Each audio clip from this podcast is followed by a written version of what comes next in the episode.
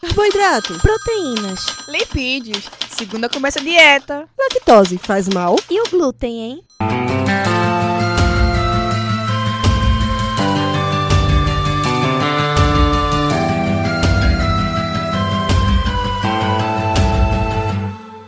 Começa agora mais um Alimenta Cast.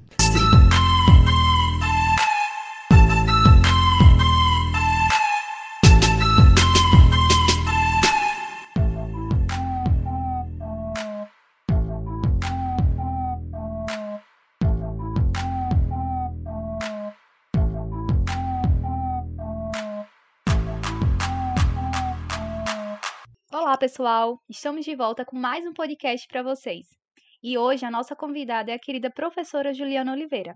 Nascida no semiárido baiano, possui graduação em nutrição pela Universidade Federal da Paraíba, mestrado em nutrição em saúde pública pela Universidade Federal de Pernambuco e doutorado em nutrição em saúde pública pela Universidade Federal de Pernambuco. Atualmente é professora associada da UFPE, lotada no Centro Acadêmico de Vitória. Tem experiência na área de nutrição, atuando principalmente na educação alimentar e nutricional, segurança alimentar e nutricional e direito humano à alimentação e nutrição adequadas. Eu sou Letícia Neves. Eu sou Paulo Henrique. Seja bem-vindo ao nosso AlimentaCast, professora Juliana, programa vinculado ao Container Saúde do Centro Acadêmico de Vitória de Santo Antão. A temática do podcast de hoje aborda um assunto de grande relevância, Ambientes alimentares. Você sabe o que é e como pode impactar no acesso e escolha dos alimentos? Para começar, professora Juliana, sabe-se que um sistema alimentar engloba todos os elementos: ambiente, pessoas, insumos, processos, infraestruturas instituições, como também as atividades que se relacionam à produção, à transformação, distribuição, preparação e consumo dos alimentos, certo? Mas esse sistema é passível a mudanças Existem apenas um tipo de sistema alimentar? Olá, Letícia. Olá, Paulo. É, mais uma vez eu quero agradecer a oportunidade de estar aqui conversando sobre uma temática tão importante, né? E assim, tentando responder a, a seus questionamentos, a, seu, a sua pergunta, é, sim, esse sistema ele é passível de mudanças e não há apenas um tipo de sistema alimentar. Então, o que é que a gente, para a gente conversar aqui, né, começar a nossa conversa, o que é que a gente pode perceber ao longo é, da história das sociedades humanas? A gente percebe né, que esses sistemas eles passaram por diversas transformações e ainda continuam mudando. Lá no início da humanidade, é, esse sistema alimentar ele estava vinculado à atividade agrícola, onde as culturas eh, era a principal fonte de alimento para, aqueles pequenas, para aquelas pequenas comunidades. E aí a gente percebe que dois grandes fenômenos influenciaram a conformação desses sistemas. A primeira foi a divisão do trabalho com agricultores, artesãos e comerciantes, e a urbanização, com aumentos significativos no tamanho das populações.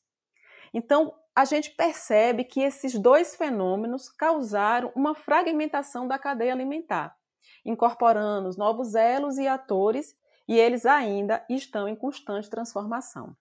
Depois, a gente tem uma nova modificação desse sistema alimentar. E aí, uma coisa importante que acontece para essa mudança foi a influência, foi não, é a influência do agronegócio. Então, o que, que acontece nesse momento? Então, os alimentos, eles são avaliados do ponto de vista de seu conteúdo e serviços econômicos e não por seu valor nutricional ou sua representação simbólica e cultural. Essas mudanças a gente percebe que teve uma forte relação com a chamada Revolução Verde e com o processo de, de industrialização, no qual é, o modo de produção industrial foi generalizado e padronizado em série. Outra questão também bem importante a ser pontuada foram as mudanças apoiadas pelo marketing global, o que fez né, um consumo em massa e transformando aquela agricultura tradicionalmente diversificada em monoculturas, dependente de insumos externos. Tudo isso aliado ao êxodo rural, à urbanização e à globalização alimentar. E aí, o que, que acontece com isso tudo em relação ao ser humano? Ele passou a optar por alimentos que, por muitas vezes, têm um único papel, que é simplesmente saciar a fome. E nesse contexto globalizado que a gente está aqui discutindo, a base da alimentação provém de um sistema de produção e distribuição em escala planetária. Ou seja, o que se come aqui se come também do outro lado do, do, do oceano e a gente perde as nossas tradicionais, os nossos tradicionais alimentos, a nossa cultura alimentar, algo nosso, nosso patrimônio alimentar. E aí cabe à indústria alimentícia o papel de definir o que e como as pessoas comem. Ou seja, a gente percebe que o alimento ele vai se transformar numa mercadoria, concentrado e determinados por poucas empresas transnacionais, onde a finalidade é a disponibilidade de produtos gerados por meio de alta tecnologia industrial associado aos ingredientes de fácil aquisição e baixo custo. Então, assim, tentando simplificar, né, a gente pode destacar três principais tipos de sistemas alimentares os tradicionais, onde a comida é produzida principalmente por pequenos agricultores da região e a maior parte da comida disponível é local ou sazonal e por processos básicos de processamento. A gente tem um segundo tipo de sistema alimentar, que são os mistos, onde a produção de alimentos ocorre em pequenas fazendas e em fazendas maiores e mais remotas. Há maior acesso ao alimento fora de sua estação mais comum e surge os alimentos com um alto grau de processamento. E o terceiro tipo seria os modernos, que há uma grande variedade de alimentos produzidas em fazendas de tamanhos pequenos a industriais, e essa produção é uma produção mundial. Então, a comida está disponível em qualquer lugar e a qualquer momento. É o que a gente chama de comida viajante. E existem muitos alimentos processados que são geralmente baratos e convenientes para alimentação, mas muitas vezes esses alimentos são prejudiciais à saúde. Dando continuidade, professora, a respeito do ambiente que o indivíduo está inserido, existe alguma influência sobre o comportamento alimentar? Então, Paulo, é, o ambiente alimentar, enquanto segundo elemento desse sistema alimentar que nós falamos, né, agora há pouco, ele tem referências nas dimensões física, econômica, política e sociocultural, que indica a interação dos consumidores com o sistema alimentar. Então, o ambiente alimentar é o grande elo entre essa articulação, essa interação com o consumidor. Então, é, e é através desse sistema, é, espera só um pouquinho. Então, é através do ambiente alimentar que os consumidores eles adquirem, preparam e consome seus alimentos.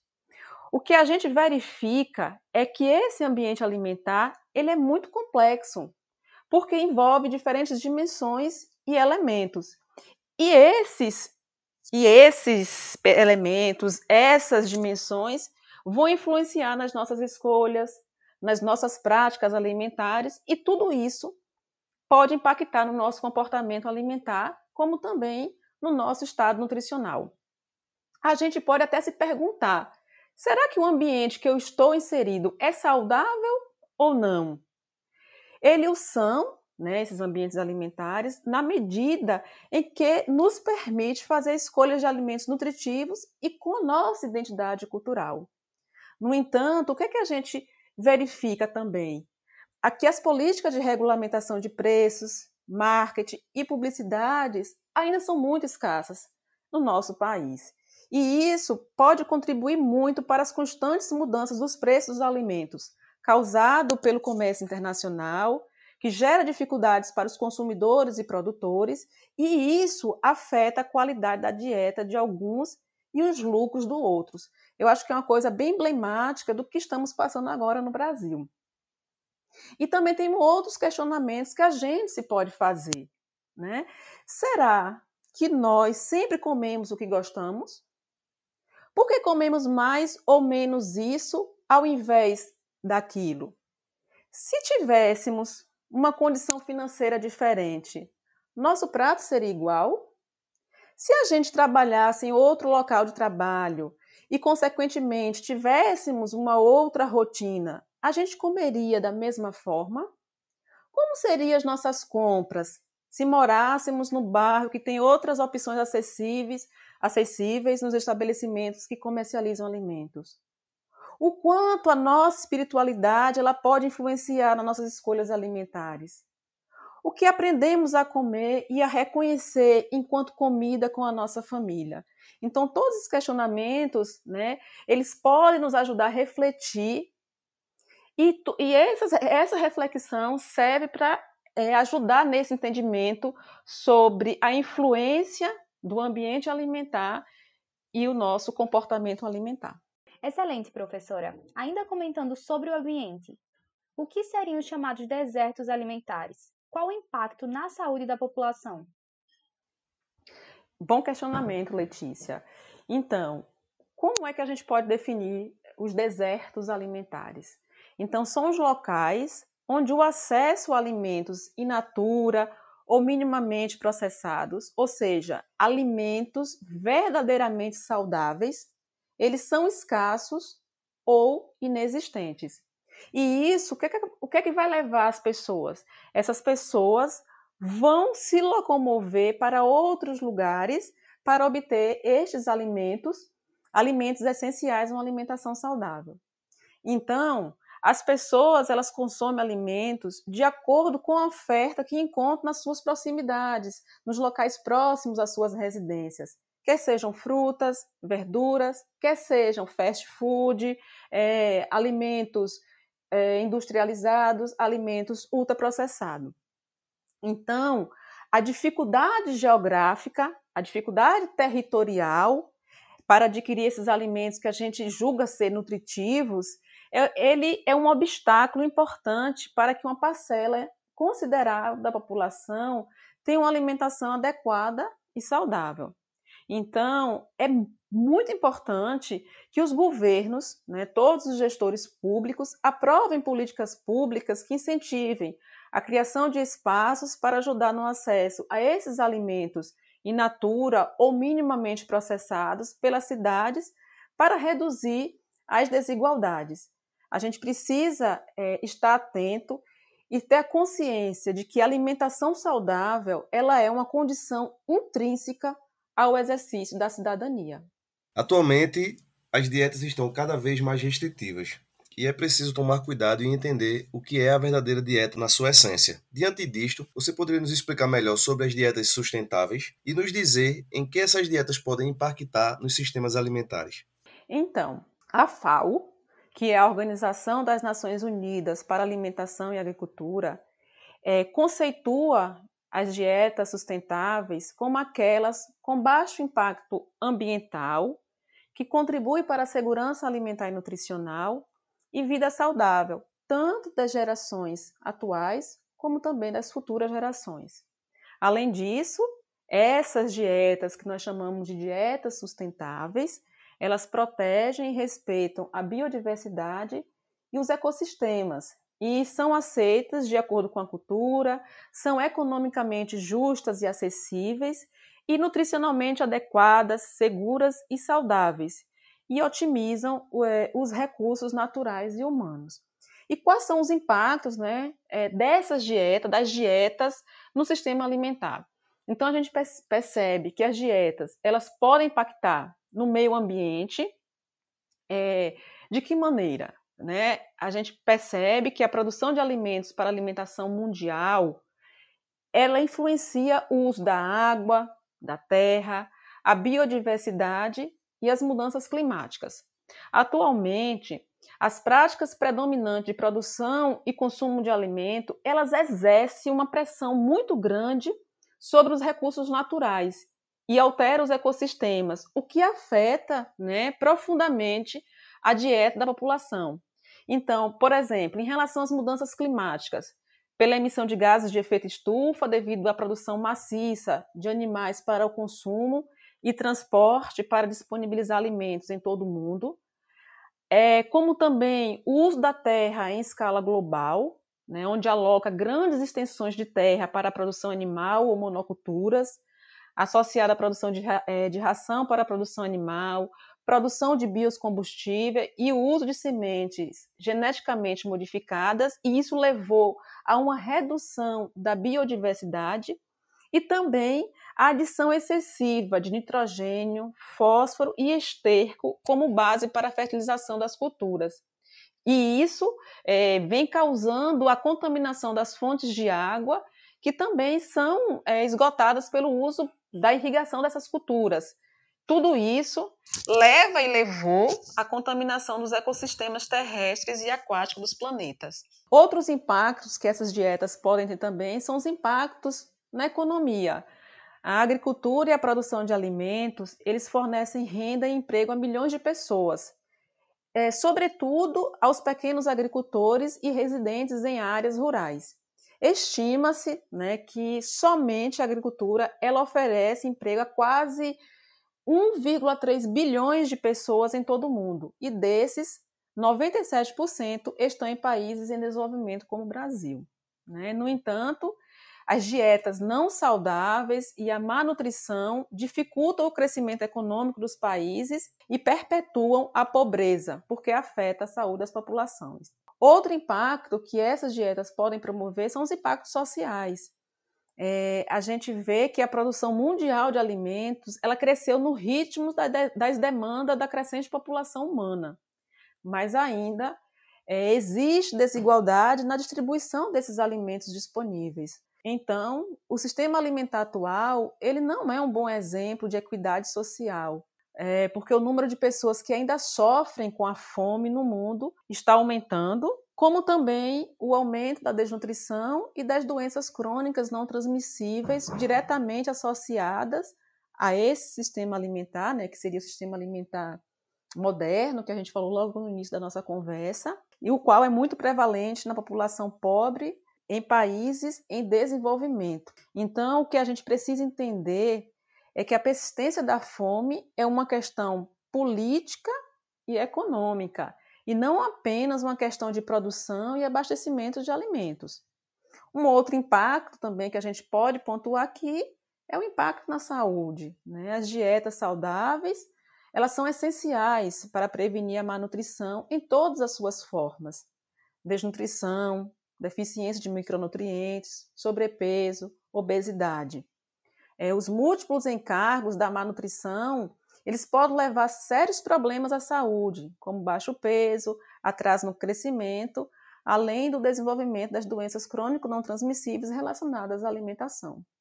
Professora, sabemos que independente dos perfis físicos dos indivíduos, esses podem apresentar diversas deficiências nutricionais. Diante desse fato, a senhora poderia nos explicar como isso pode acontecer e quais as relações dessas deficiências com os ambientes alimentares que esses indivíduos estão inseridos? Então, é, um corpo sem aquelas tradicionais marcas e sinais da magreza também pode estar desnutrido. Uma das justificativas para isso é a falta de recursos financeiros, que pode levar a família a trocar os alimentos de boa qualidade por alimentos ricos em carboidratos simples, sal, gorduras, que dá energia, mas não tem os nutrientes necessários, e isso prejudica a saúde dos seus membros e aumenta os riscos de obesidade. Nos sistemas alimentares modernos, que é aquele que a gente falou logo no início, e é o que a gente está inserido atualmente, o sobrepeso ele atinge mais da metade da população adulta, e a obesidade está presente em aproximadamente uma pessoa a cada quatro. É evidente que nesses sistemas, os sistemas alimentares modernos, os níveis de desnutrição são mais baixos. Entretanto, há algumas doenças carenciais, como anemia, que ainda afeta quase 20% da população. Então, eu vou dar um exemplo aqui de, de um grande pesquisador e epidemiologista australiano, o Swinburne, que uma, em uma recente entrevista que ele deu para o Joio e o Trigo, ele afirmou que, com frequência, culpa-se os pobres pela pobreza e os obesos pela obesidade. Para este pesquisador, essa visão ela tira totalmente a complexidade destes problemas. Né? Para ele, o excesso de peso planetário está diretamente relacionado aos nossos sistemas alimentares, assim tanto a natureza desse sistema quanto os ambientes de produção e consumo de alimentos, eles devem favorecer escolhas saudáveis. Então, o que nós temos é que esses sistemas alimentares modernos são controlados por grandes corporações agrícolas e de produção de alimentos.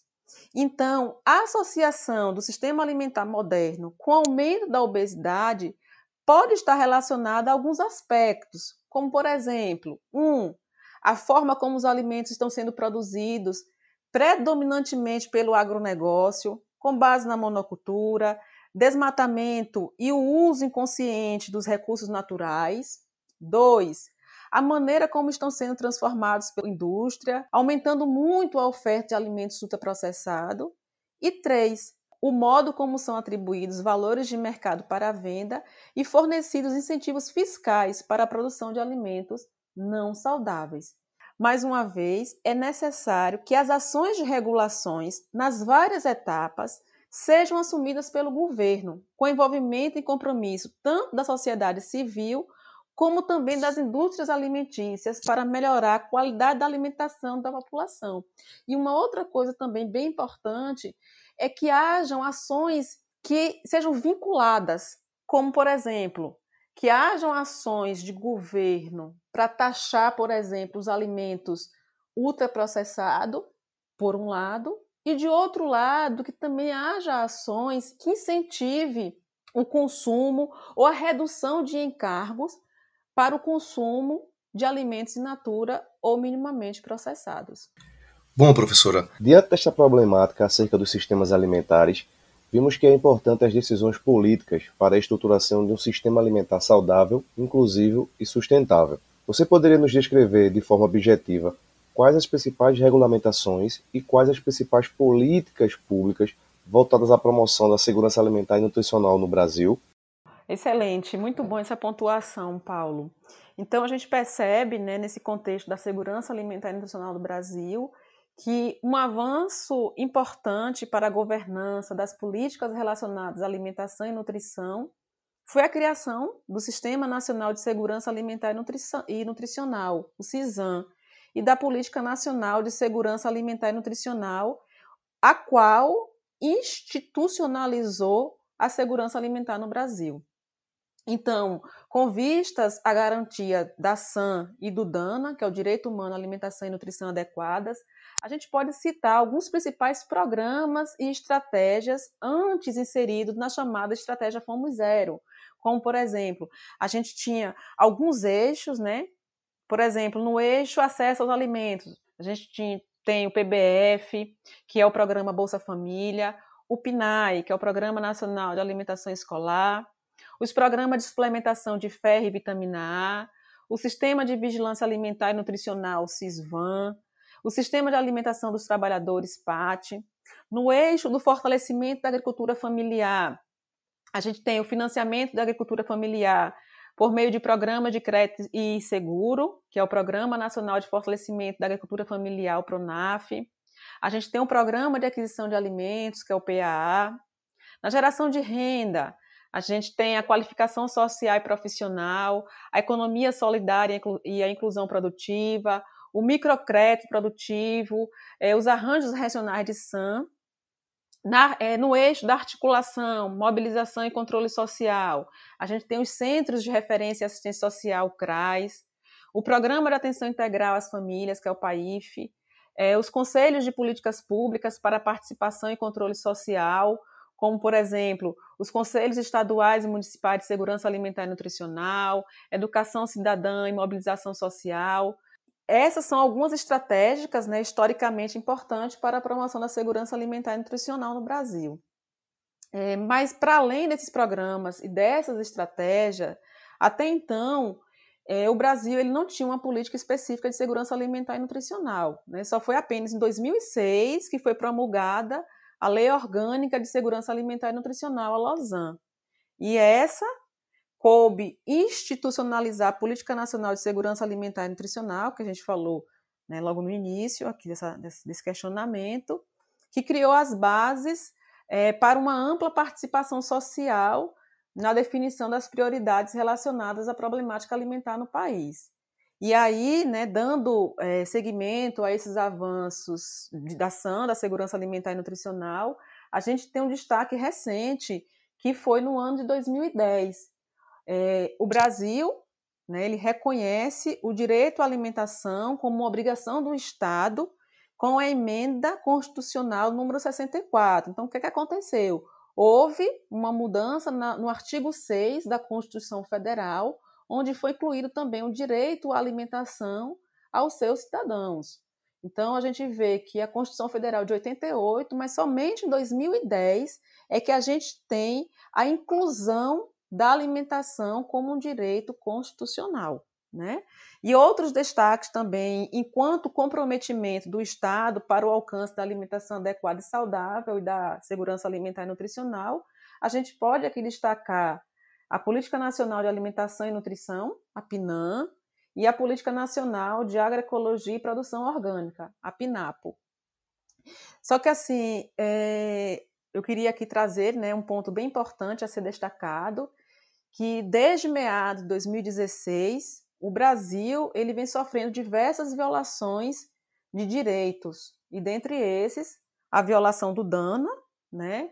E aí uma questão que a gente pode aqui destacar que foi a extinção do Conselho Nacional de Segurança Alimentar e Nutricional, o CONSEA, que a partir de 1 de janeiro de 2019, né, o primeiro dia de gestão do, do, do atual governo federal, e a partir desse ocorrido, a gente vê né, um verdadeiro desmonte a nível nacional do sistema de segurança alimentar e nutricional, além de cortes em políticas sociais com repercussões no acesso à alimentação e na probabilidade da volta do país ao mapa da fome. E agora, né, no contexto atual que o mundo está passando, e aí trazendo para a nossa realidade do Brasil, a gente vê um desvelamento de diversas iniquidades sociais existentes é, depois da pandemia da Covid-19.